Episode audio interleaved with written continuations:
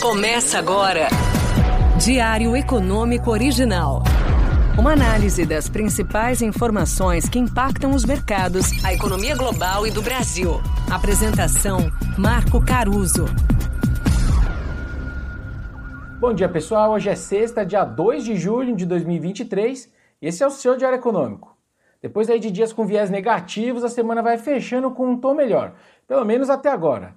Primeiro lá fora, as bolsas americanas atingiram a sua máxima de nove meses. Nos últimos tempos, o que, que a gente teve de notícias? Dois diretores do Fed sinalizando apoio agora para uma pausa na alta de juros ali de junho, um pequeno aumento ontem nos novos pedidos de auxílio-desemprego, dado que vem antes do relatório oficial de emprego que sai daqui a pouco, e é o grande destaque da agenda de hoje, e a gente teve também os legisladores lá de Washington aumentando as esperanças de que o teto da dívida vai ser elevado pelo Senado até o final da semana.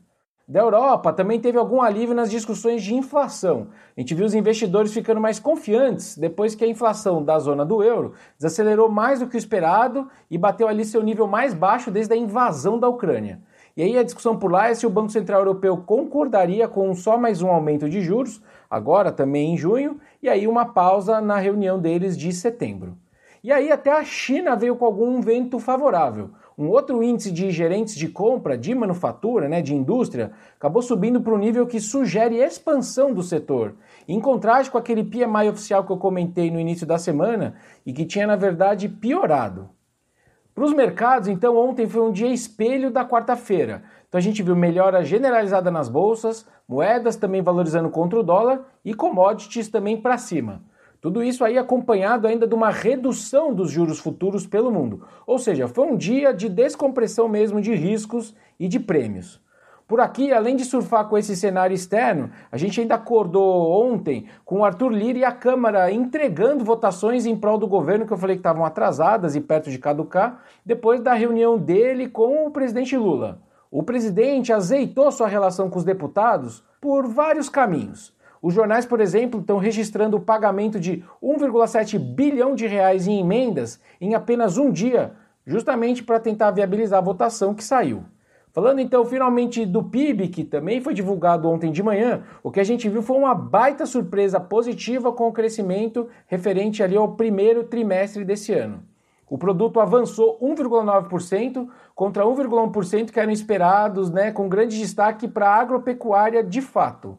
Nas nossas contas, mais ou menos 1,5 ponto percentual desses 1,9 é explicado pelo campo. Como eu sempre digo e repito, então, o Brasil precisa acender uma vela e incluir todo dia a agropecuária nas suas orações. Bom, matematicamente, quase todos os economistas, incluindo a gente, tiveram que rever para cima suas estimativas para o PIB do ano, dado o tamanho dessa surpresa. Por aqui, por exemplo, a gente passou a projetar um crescimento de 1,7% para esse ano, ano fechado, né? Esse viés positivo virou consensual, ok. Só que eu queria só trazer alguns contrapontos importantes porque eu acho relevante a gente moderar o otimismo quando a gente está falando do crescimento daqui para frente. Porque, por exemplo, quando a gente olha esse PIB mesmo, só que pelo lado da demanda, vai ficando mais claro algumas contradições nessa percepção. Por exemplo, se a gente somar consumo das famílias, gastos do governo e investimentos, aquilo que os economistas chamam de absorção doméstica, essas linhas sozinhas trariam, na verdade, uma queda de 0,5% do PIB. Ou seja, o número, né, o 1,9, acabou sendo salvo ou pelo setor externo ou pelos estoques. Então vamos por partes.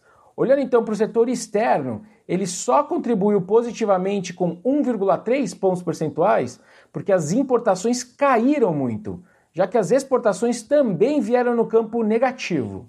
E por fim, falando das variações dos estoques, eles contribuíram de fato com outros 1,2 pontos percentuais positivos, mas quem aí que gosta de crescer acumulando estoques?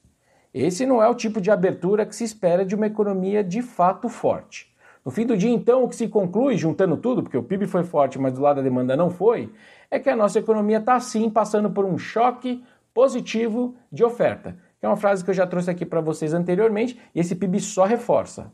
E, obviamente, muito graças às commodities. Um bom dia, bons negócios e sorte sempre! Você ouviu Diário Econômico Original. Uma análise das principais informações que impactam os mercados, a economia global e do Brasil. De segunda a sexta, às seis da manhã, no Spotify e YouTube.